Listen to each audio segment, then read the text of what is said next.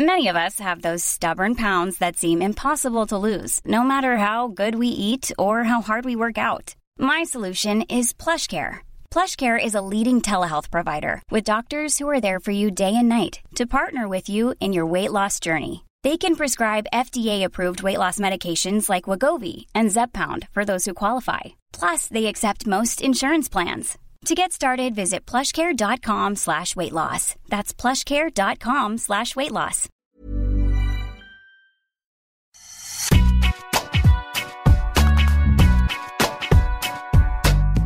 Bonjour à toutes et à tous, bienvenue dans Deep Impact, le podcast qui parle tennis. Je suis Sébastien Petit, journaliste Eurosport, et je suis accompagné par notre consultant tout terrain triste quand il n'est pas à côté d'un terrain de paddle, mais heureux quand il nous retrouve, Arnaud Di Pasquale. Bonjour Salut Seb. À nos côtés cette semaine, deux journalistes Eurosport, celui qui ne rate aucune stat, quel que soit l'endroit où il se trouve, Laurent Verne, bonjour. Salut Seb, salut tout le monde. Et enfin, celui qui aimerait bien que Roland Garros ait une tribune, Geoffroy Guichard, rien que pour lui, Bertrand Milliard, bonjour. Surtout en ce moment. Salut Seb, salut les amis. Cette semaine, retour sur la prestation XXL de Carlos Alcaraz à Barcelone dans une journée de dimanche hors du temps. Nous reviendrons sur cette victoire tout sauf banale. Ensuite, la question qui fâche sera autour d'un sujet brûlant, délicat, la décision d'exclure les Russes et Biélorusses de Wimbledon, voire du tournoi de Rome, vous choque-t-elle? Sans oublier l'œil de Deep, la stat de notre partenaire Je sais maths. Je vous rappelle que cette émission est à retrouver sur toutes les plateformes de podcast dignes de ce nom, Deezer, Spotify et Cast encore Apple Podcast et des extraits vidéo. Les meilleurs moments de l'émission sont à retrouver sur notre application Eurosport. Les joueurs sont prêts, Deep Impact, c'est parti Premier sujet, retour sur cette victoire impressionnante d'un joueur toujours plus impressionnant, Carlos Alcaraz. Trois titres en besace cette saison, Rio de Janeiro, le Masters 1000 de Miami et donc Barcelone. Le dernier en date acquis après un sacré tour de force dimanche dernier, une demi-finale gagnée face à Alex de Minaur en deux balles de match et de quelle manière? Et en survolant la finale dans la foulée face à Pablo Carreño Busta. Alors Arnaud, le voilà dans le top 10, 23 victoires, 3 défaites. Est-ce que tu le voyais réussir un pareil tournoi à Barcelone après sa semaine ratée à Monte-Carlo. C'est ça en fait. Il y, a il y, a tellement de choses à dire en fait en si peu de temps. C'est encore une fois très impressionnant. Pourquoi? Parce que tu le rappelles, à Monte-Carlo, alors il passe pas à côté, il sort d'une tournée américaine de folie, mais il perd au premier tour quand même. Donc euh, il y a ce truc contre Corda en 3-7 qui n'est pas forcément un. Et il est quand même très attendu, lui, encore plus sur terre battue. Et finalement, le rebond, il est incroyable. C'est la semaine suivante, il va gagner à Barcelone en battant Tsitsipas, en jouant deux matchs, les deux, la, demi et la finale dans la même journée, en enchaînant, en se des balles de match contre dominant. C'est énorme en fait, c'est vraiment colossal. encore une fois, si jeune, l'expérience, la maturité qui rentre à une, à une vitesse phénoménale. Euh, chaque semaine, on a l'impression qu'il grandit en fait énormément. Euh, je, suis assez, je, suis je impressionné, ouais, je, suis complètement bluffé en fait par, euh, par ce joueur. Mais euh, ce dont je suis absolument convaincu, c'est vraiment son, état d'esprit et son attitude qui lui permettent tout simplement de réussir à gagner autant de matchs. Et là, quand on parle à chaque fois de parallèle et de similitude avec, avec Nadal, il y a, y a ce truc qu'on ne peut pas leur enlever. Ils sont très, très, très peu nombreux à l'avoir, à réussir à, le mettre euh, en pratique sur chacun de leurs matchs.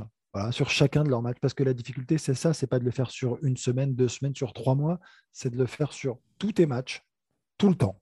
Et ça, c'est ce qui va lui permettre, je pense, de bah, d'enchaîner, d'en gagner encore d'autres. Je ne sais pas jusqu'où il va aller, mais ce qui, ce qu'il va être arrêtable à un moment donné, en tout cas avec cet état d'esprit euh, et, les progrès qu'il réalise, à un moment, enfin, je ne sais pas si ça fera partie des futurs débats, mais sera-t-il numéro un mondial?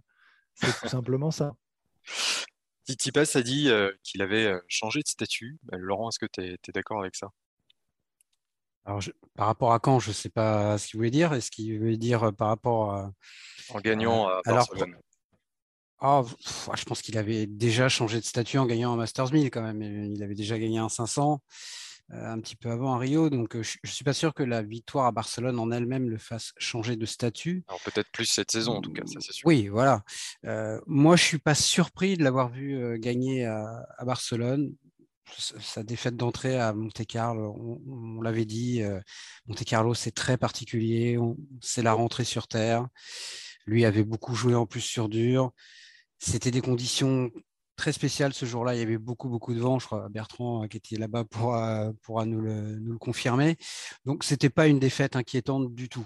Et dans un tournoi de Barcelone où Rafael Nadal n'était pas là, où Novak Djokovic n'était pas là, il était quasiment co-favori du tournoi avec Tsitsipas, qui lui sortait quand même de sa, de sa grosse semaine à Monte-Carlo.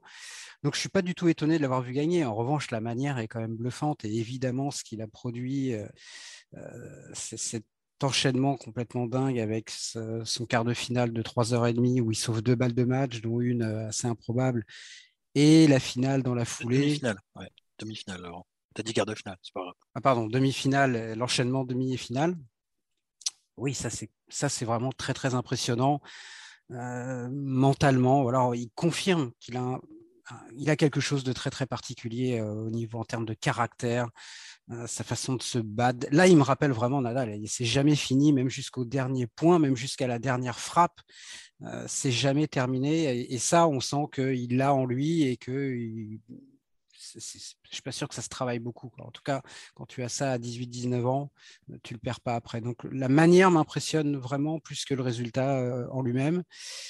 Et c'est une confirmation de plus. Euh, le, plus bluffant, c'est peut-être ce qu'il arrive à produire physiquement, parce que là-dessus, on avait vu l'année dernière qu'il était encore un petit peu léger par moment, et on l'avait vu notamment à l'US Open où il avait eu du mal à enchaîner les matchs. Il était arrivé un peu blessé complètement sur les rotules contre Ogé Aliassim.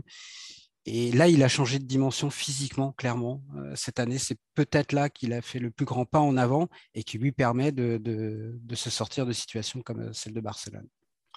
Bertrand, euh, c'est vrai qu'il marche toujours et encore sur les pas de Nadal, notamment gagnant Barcelone et en, entrant dans le top 10 avant ses 19 ans, 19 ans qu'il aura donc le 5 mai, on le rappelle. Nadal l'avait fait en 2005, mais avant de remporter Roland, mais ce serait quand même étonnant de le voir gagner Roland dès cette année, quand même, non?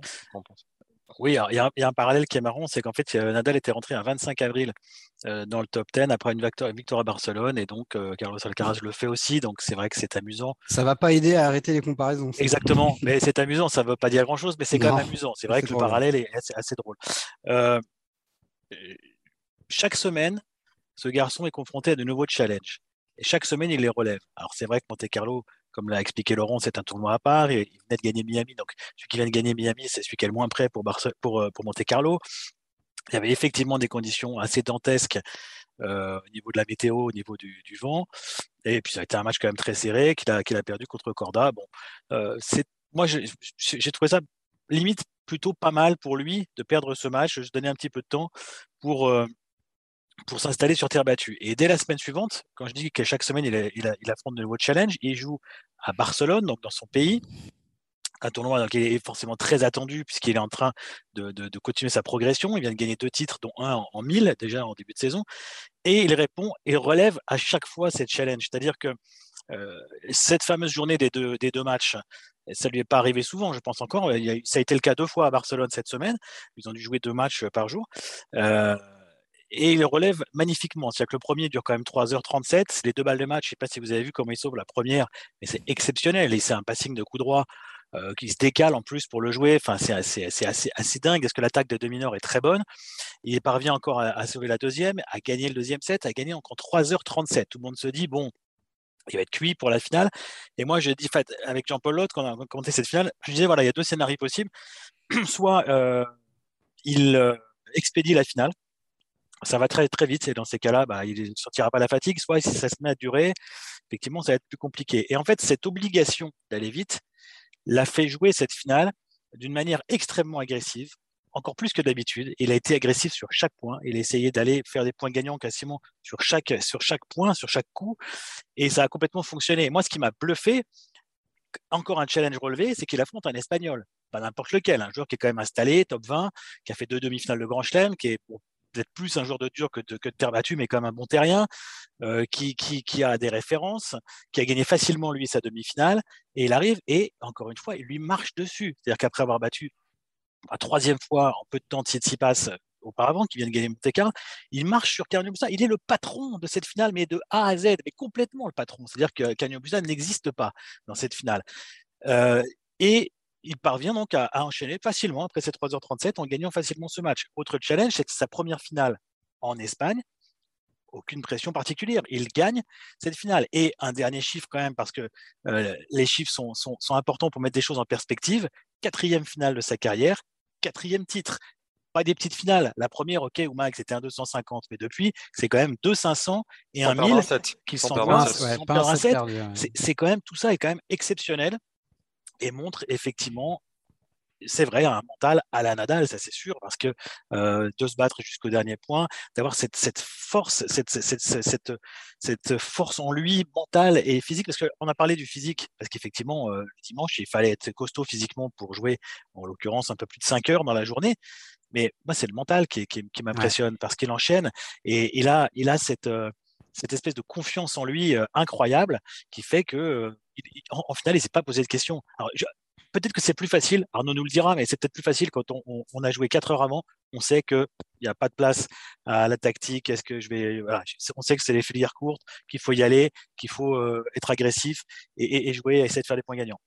C'est ce qu'il a fait.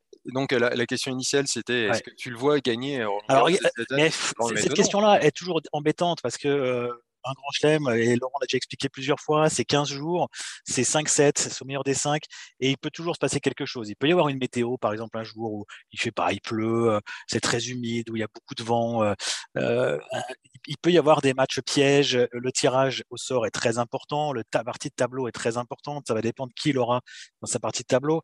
Dire il va gagner Roland Garros, ça n'a pas de sens pour moi.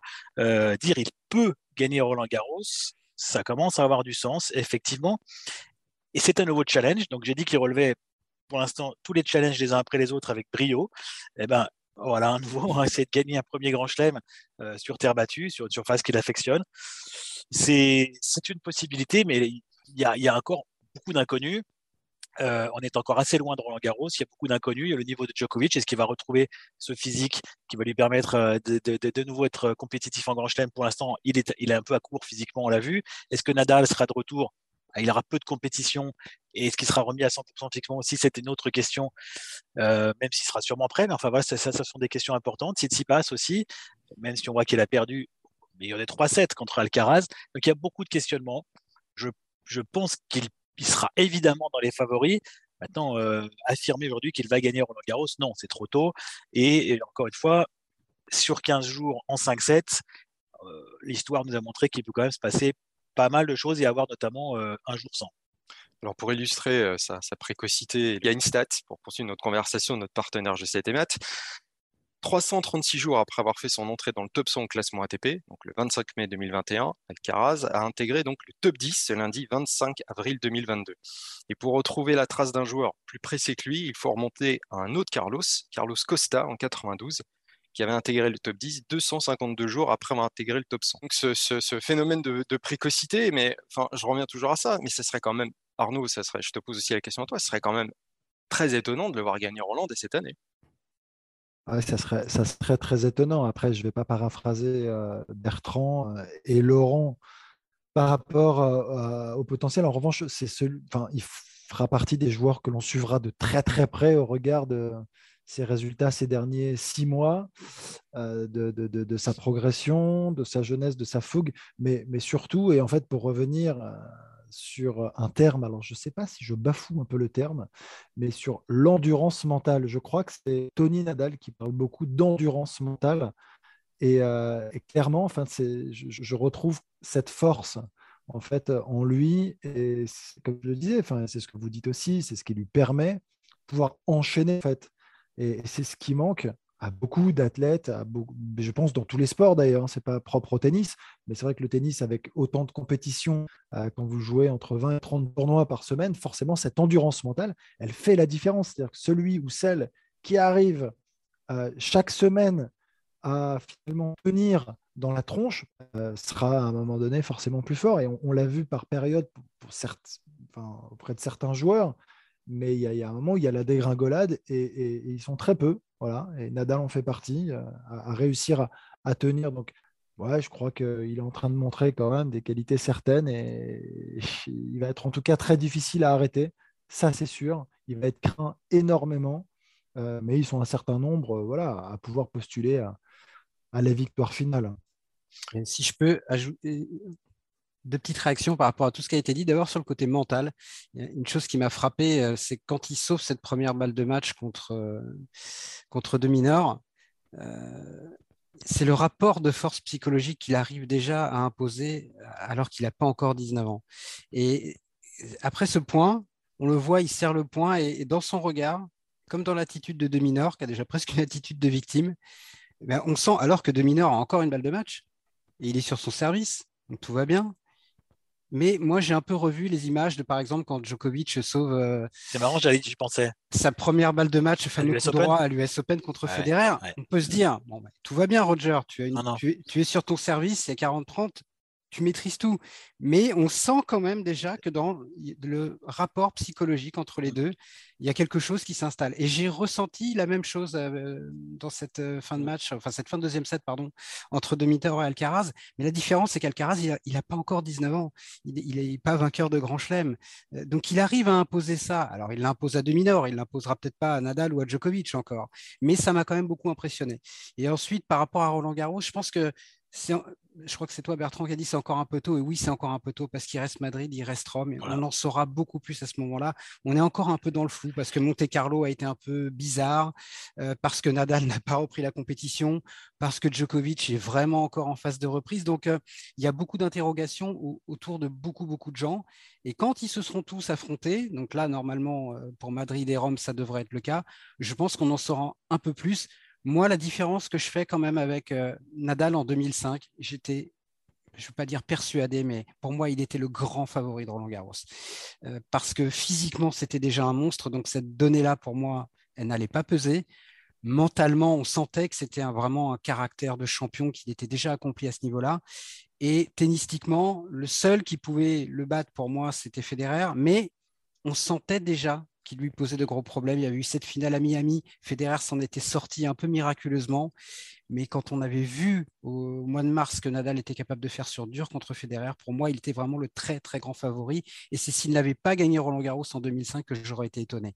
Là, pour l'instant, moi, je ne suis pas prêt encore à dire ça de, euh, Carlos Alcaraz. Et, pour cause, hein, parce qu'il y a encore euh, une concurrence qui est qui est, mythique, pas la même. Qui mythique, j'ai envie de dire, avec Nadal et Djokovic, euh, qui peuvent à tout moment surgir de leur boîte, et aussi parce qu'on a un, autre larron quand même, hein, Tsitsipas, qui est sur terre battue, euh, fait vraiment partie des cadors, et, donc, euh, tu l'as dit, Laurent, il est en 2005, il est déjà quasiment le, le, patron de la terre battue, Nadal, alors que là, bah, on ne peut pas le dire ça encore pour, pour Alcaraz. Donc c'est pour ça qu'effectivement, c'était un petit peu tôt pour, pour répondre par l'affirmative à, à, ta question, Seb.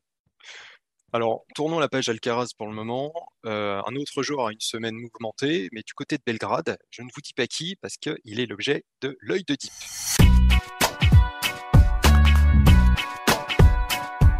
Djokovic, donc un retour donc plus compliqué que prévu. Euh, alors je ne sais pas si je soulève le débat, en tout cas je pose la question, est-ce qu'on l'attendait à ce niveau, à ce niveau, en tout cas physiquement, euh, prendre une bulle au troisième, quatre matchs en 3-7, c'est vrai sur le tournoi, moi, je le trouve quand même en délicatesse, en difficulté. Est-ce qu'il sera prêt à Roland Garros pour défendre son titre? Euh, Au regard un petit peu de ce retour compliqué, j'ai quand même quelques inquiétudes. Euh, j'ai le sentiment euh, qu'on espérait quand même un petit peu plus et un peu mieux voilà, du numéro mondial de Joko. Donc, je, pose un peu la question hein, en même temps, sans rentrer trop longuement dans le débat. Mais Laurent et, et ça montre aussi que, contrairement à Arnaud, qui peut-être un peu une voix de robot. Djokovic n'est pas un robot et est un humain et a beaucoup de mal effectivement à retrouver son niveau d'avant. C'est vrai, c'est intéressant ce que tu dis parce qu'il a souvent été qualifié un peu de, robot et, on a l'impression, c'est toujours la même chose hein, avec ces, ce Big 3 qu'on a eu pendant, pendant euh, presque 20 ans, qu'on a toujours, euh, ce qui concerne deux d'entre eux, on, a eu toujours l'impression que c'était facile, facile de revenir. J'ai été blessé, mais tu reviens, tu reviens à ton meilleur niveau. Tu as été longtemps absent, tu reviens, c'est pas grave, tu reviens tout de suite à ton meilleur niveau. Ben voilà, ça montre déjà l'extrême difficulté qu'il y a à revenir après une blessure ou après une longue absence. Euh, Novak Djokovic ne nous a pas tellement habitués à ça, ni Nadal d'ailleurs, en général, ils reviennent très vite euh, à un très bon niveau. Honnêtement, euh, je pensais que ce serait très difficile à Monte Carlo. D'ailleurs, il me l'avait dit lui-même quand on, a fait le Media Day, quand je l'ai interviewé, et il me dit lui-même qu'il était complètement dans le flou, dans l'inconnu, et que c'était intéressant de revenir à la compétition, mais qu'il s'attendait finalement pas à grand-chose à Monte Carlo. Ça s'est confirmé avec un match quand même face au futur finaliste, hein, Davidovic Fokina, et qui a été quand même très serré. Il a quand même arraché un deuxième set à la Djoko, j'ai envie de dire, avec une super balle de set, un, point incroyable. Et là, je pensais d'ailleurs qu'il allait faire tourner le truc en sa faveur, puis finalement, il a déjà coulé physiquement une première fois dans, le troisième set, qui m'avait surpris. Ce n'était pas tellement sur le plan physique que j'attendais euh, en difficulté, mais plus sur le plan tennistique. Évidemment, c'est l'inverse. Son tennis, moi, je trouve qu'il est là. Je trouve que par moment, il joue très très bien. Euh, c'était le cas contre Rublev, c'était le cas contre Davidovic à Monte Carlo, dans certains de ses matchs euh, à Belgrade. Et c'est physiquement en fait qu'il n'est est pas au rendez-vous. Et ce qui me surprend, c'est qu'il a eu finalement dans deux tournois de suite exactement la même chose. Alors c'est vrai qu'à Belgrade, il a fait plus de matchs. Il a quand même gagné, il est allé plus loin, comme l'a dit euh, Deep. Il a eu euh, plusieurs matchs en 3-7. Il a fini par couler au troisième set de la, de la finale. Donc c'est quand même, quand même déjà un beau parcours face à un très bon joueur, quand même un top, un top 10 mais c'est quand même à 6-0. Et donc, ça fait deux fois de suite, deux tours de suite où il, est complètement cramé physiquement dans un troisième set. Alors, on n'a pas l'habitude avec Djokovic, mais c'est vrai, ce n'est pas un robot. Il faut se reconstruire petit à petit. Il ne faut pas occulter non plus l'aspect extrêmement difficile sur le plan mental qu'il a tout ce qu'il a pu subir en début de saison. Hein. Souvenons-nous quand même de l'épisode australien, c'est quand même euh, quelque chose hein, de, à surmonter tout ce qui s'est passé à ce moment-là. Euh, il n'a pas eu peut-être beaucoup de temps non plus pour travailler à ce moment-là. Et, voilà, ça s'en ressent. C'est une course contre la montre pour, euh, Novak Djokovic parce que sans un physique impeccable, il ne pourra pas prétendre gagner Roland Garros, qui est au meilleur des cinq. mais paradoxalement, je ne suis pas très inquiet. J'ai l'impression quand même qu'on le connaît, qu'il va petit à petit, ça va revenir. Le tennis, je vous le dis, je trouve qu'il est déjà bien en place. Euh, physique, bah, il reste quelques semaines pour le peaufiner. On sait à quel point c'est un travailleur, un bosseur j'ai l'impression quand même, je pense quand même qu'il va être prêt, mais voilà, il faut quand même qu'il s'améliore beaucoup parce que c'est très très rare. Ça n'a pas dû lui arriver souvent dans sa carrière de, couler comme ça dans deux tournois de suite, 6-1 euh, et 6-0 dans l'autre euh, en, fin de match. Donc, euh, petites interrogations et finalement, ça donne un intérêt supplémentaire, je trouve, à cette saison de terre battue il a aussi montré beaucoup de signes de, nervosité. On l'a vu encore balancer sa raquette, frôler un ramasseur de balles à rien. Là aussi, enfin, il est pas, il est quand même pas très serein. Je ne sais pas ce que tu en as pensé, Laurent. Oui, ça, beaucoup, on l'a, déjà vu et je pense qu'on le reverra avec lui. moi, je suis, je suis pas plus inquiet que ça. D'abord, parce qu'il pour moi, Belgrade euh, marque quand même un pas en avant. Hein. Il a gagné des matchs, il a joué, on l'avait dit, il a besoin de matchs, il a besoin de rythme. Alors oui, il a joué que, je pense déjà, il faudrait qu'il perde cette habitude de commencer ses matchs au deuxième set. Ça ne l'aide pas non plus quand même physiquement. Euh, il a joué des très gros matchs. C'est vrai qu'il explose contre, euh, contre Roublev en finale. Il n'est pas prêt peut-être encore pour un joueur du niveau de Roublev aussi. Hein, c'est quand même un cran au-dessus de tout ce qu'il avait joué jusque-là. Mais je l'ai trouvé quand même en progrès, moi, je trouve. Et un gros match contre Kecmanovic. Alors, c'est toujours difficile de juger un match entre, entre deux compatriotes, surtout quand euh, l'un des deux en impose tellement par sa stature euh, au plus jeune des deux. Mais il lui reste un mois, en gros, allez, quatre semaines euh, avant Roland Garros, deux tournois, deux Masters 1000 c'est pas pour me défausser, mais vraiment, on en saura beaucoup plus après Madrid et Rome. Et c'est un petit peu que, dans un autre contexte, que je disais tout à l'heure par rapport à Alcaraz. Moi, il me manque encore des informations. Néanmoins, par rapport à ce qu'on avait pu se dire après Monte Carlo, la semaine de Belgrade, moi, me paraît aller plutôt dans le bon sens pour lui. Mais oui, il y a encore des interrogations.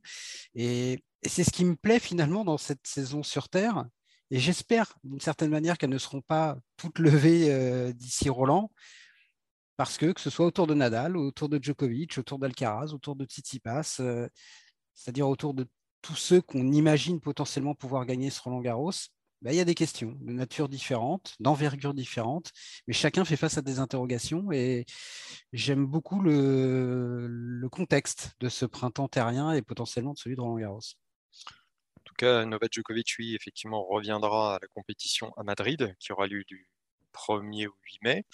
Euh, et ensuite, il y aura le tournoi de Rome, où un problème de plus grande envergure pourrait se poser. C'est ce que nous allons voir dans notre dernière partie avec la question qui fâche.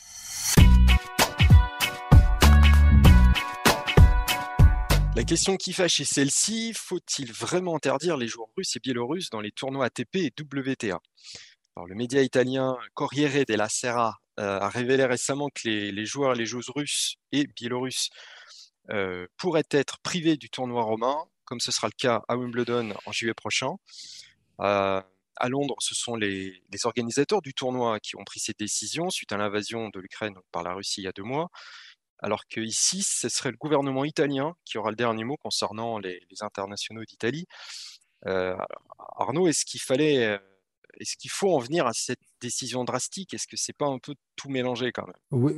Wimbledon, en fait, s'est conformé à la réglementation UK, à la réglementation de la Grande-Bretagne. En fait, il faut savoir que le 9 mars, il y a une déclaration qui a été signée par 37 pays, euh, j'espère ne pas dire de bêtises, qui euh, visait justement à accepter euh, les joueurs russes et biélorusses lorsqu'ils jouaient donc sous bannière neutre, sans, sans drapeau, sans pays. Et la Grande-Bretagne a changé cette réglementation il y a quelques semaines. Et en demandant finalement aux joueurs russes et biélorusses de devoir prouver leur neutralité. OK? Donc il y avait soit la possibilité de les laisser prouver leur neutralité, soit le choix de les bannir pour ne pas les mettre en difficulté d'une certaine manière en leur demandant de prouver cette neutralité. Et finalement, ils ont fait le choix, en effet, à Wimbledon. Euh, et c'est sur tous les tournois sur gazon euh, en Angleterre, me semble-t-il d'ailleurs, que ça sera le cas. Euh, donc, donc, donc, voilà un petit peu pour, pour le contexte. Et, et, donc, il y a plus 37, mais 36 pays désormais qui ont co-signé cette déclaration le 9 mars, dont nous, dont nous faisons partie, nous, la, la France. Donc en fait, c'est un problème aussi gouvernemental, plus qui émane, enfin plus que, le fait que ça émane uniquement de la part de Wimbledon. Et donc euh, concrètement, moi, mon, sentiment, c'est si la question, pour revenir à la question, non, moi je, je, trouvais ça très bien qu'ils puissent jouer sous bannière neutre. Voilà, clairement, et que les empêcher aujourd'hui est totalement discriminatoire. J'arrête de parler parce que je ne sais pas si on. Non, non, mais c'était très clair. C'est intéressant, effectivement, de le replacer dans le contexte euh, politique euh, et légal, voilà, contexte des pays.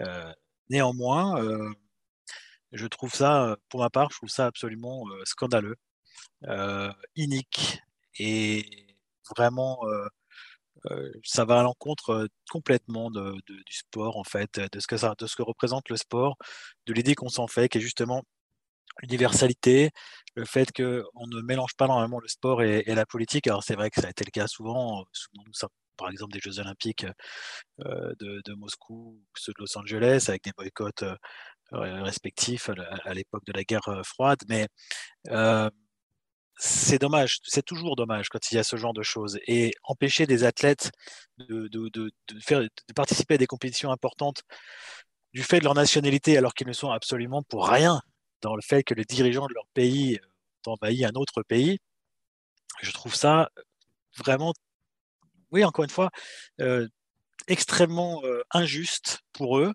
Euh, après, il y a, la, commission euh, du, le CIO aussi, recommandé à pas mal de fédérations de ne plus inviter les athlètes russes. ah oui, mais je trouve, que je trouve ça extrêmement dommage. Je maintiens que je trouve ça extrêmement dommage parce que euh, ce ne sont pas eux qui ont déclaré la guerre à l'Ukraine, ce ne sont pas eux qui sont sur le terrain. Euh, et, en, plus, ils sont montrés, quand je reste sur le tennis, ils se sont montrés extrêmement neutres dans leurs propos et, à juste titre, ils n'ont pas trop voulu en parler. Laissons ces gens faire leur métier. Je veux dire, ils sont, sont rien là-dedans. C'est, quand même euh, assez dingue. Et pour Wimbledon, ça fait en très peu de temps, ça fait deux fois qu'ils me déçoivent énormément. Il y a le fameux tie-break au, cinquième.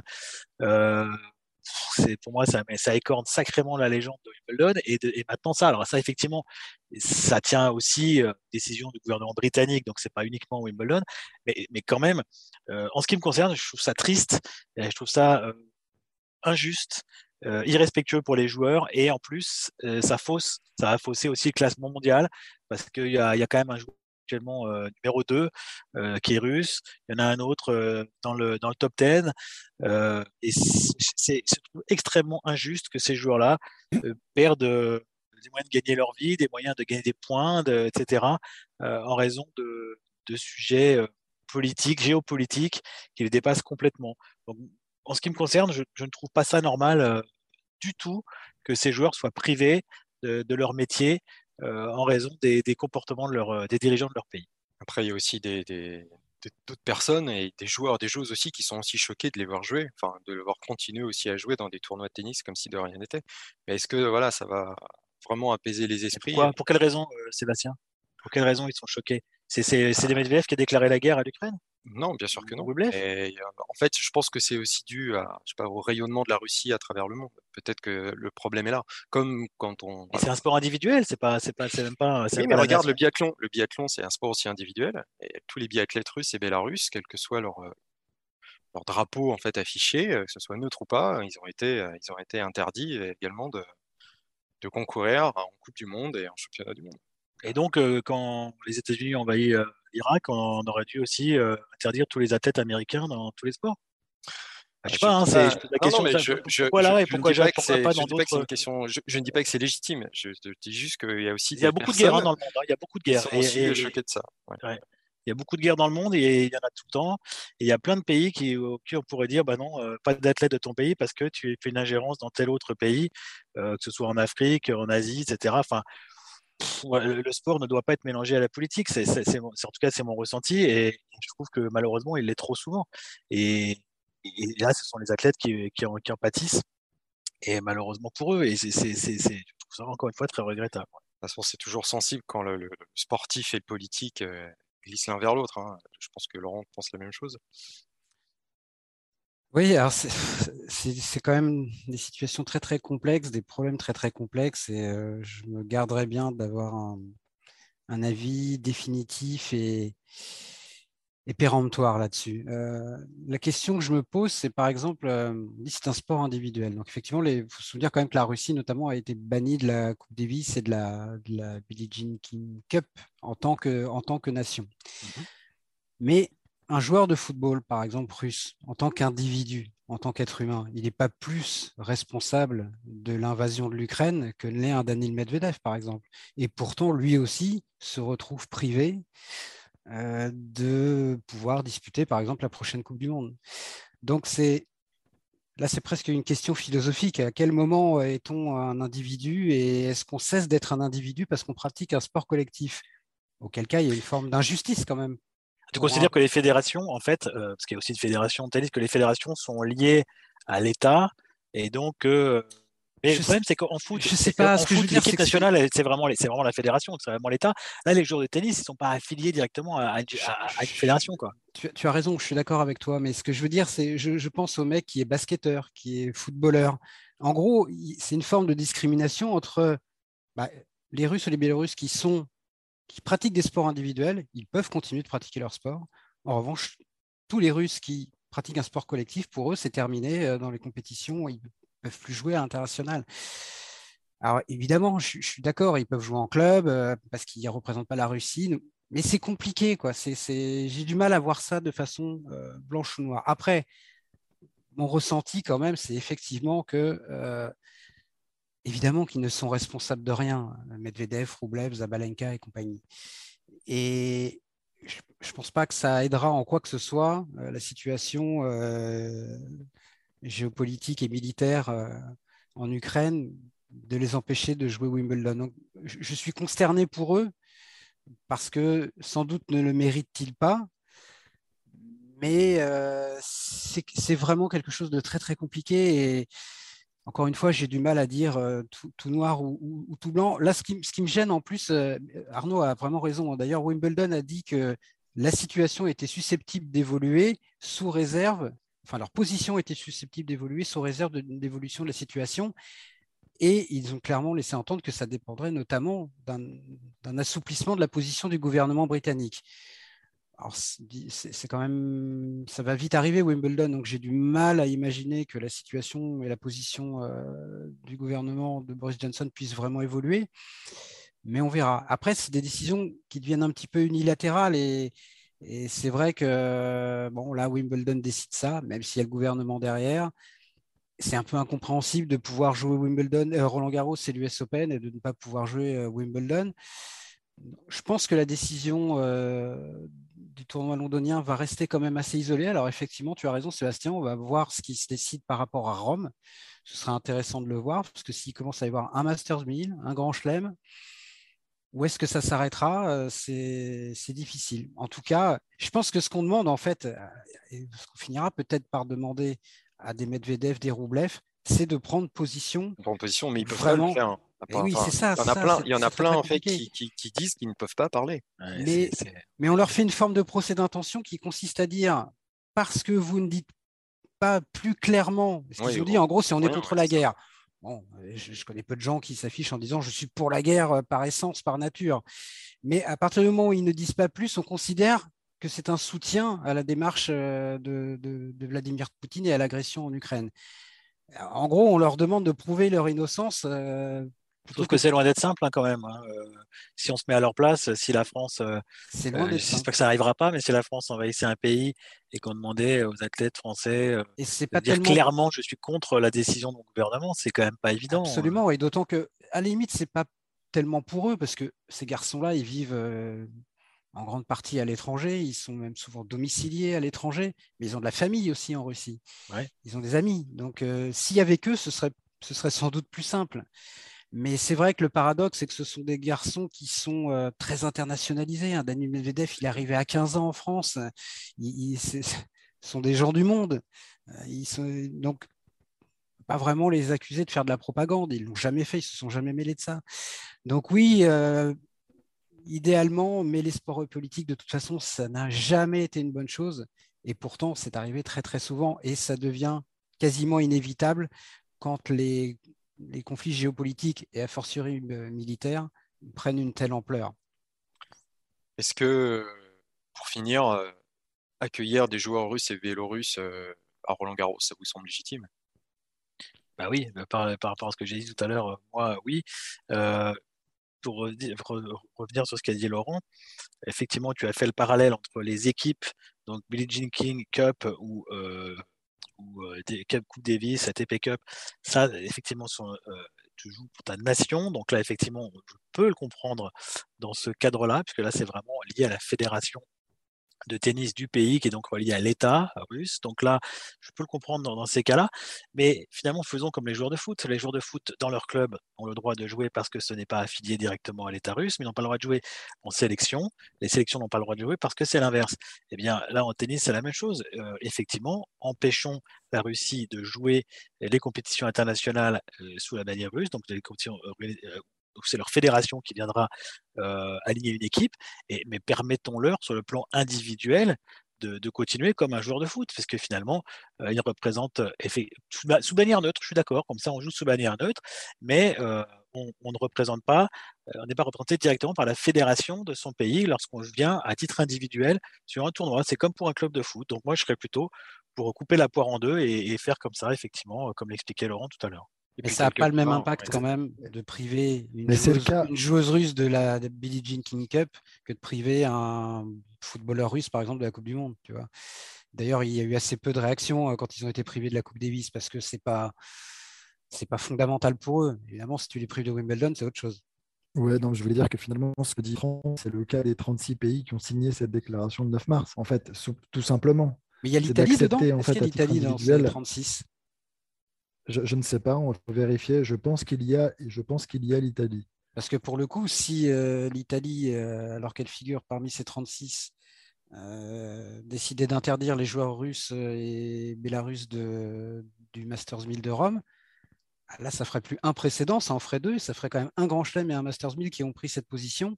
Là, ça, deviendrait quand même vraiment très sérieux. Parce que c'est vrai que les joueurs russes, même s'ils ne peuvent pas parler en disant pour ou contre la guerre, effectivement, de concourir sous bannière russe, enfin sous bannière neutre, pardon, ça veut quand même dire aussi quelque chose. Alors peut-être qu'effectivement ils n'ont pas le choix pour continuer à jouer, mais c'est aussi montrer qu'ils sont dans une oui et non, parce que dans l'esprit de personne, quand euh, Medvedev va arriver à Roland Garros, il va représenter la Russie. Un joueur, il représente euh, d'abord lui-même. Donc, euh, ils avaient enlevé les drapeaux des Indian Wells et Miami, il me semble, hein, dans les ah tableaux.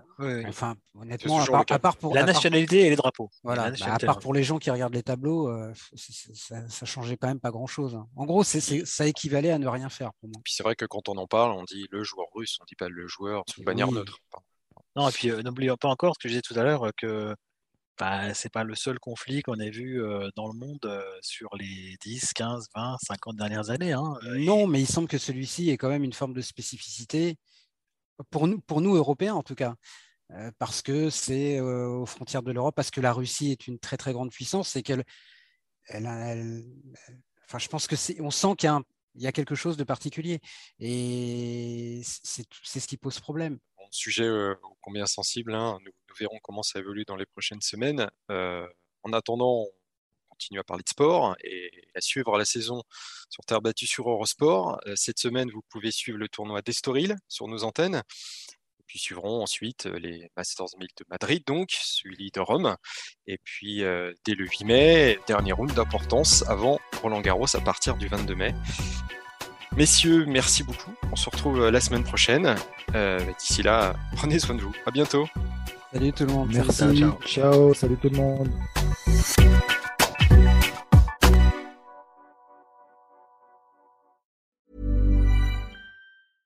Imagine the softest sheets you've ever felt. Now imagine them getting even softer over time. That's what you'll feel with Bowl and Branch's organic cotton sheets. In a recent customer survey, 96% replied that Bowl and Branch sheets get softer with every wash. Start getting your best night's sleep in these sheets that get softer and softer for years to come. Try their sheets with a 30-night guarantee. Plus, get 15% off your first order at bowlandbranch.com. Code BUTTERY. Exclusions apply. See site for details.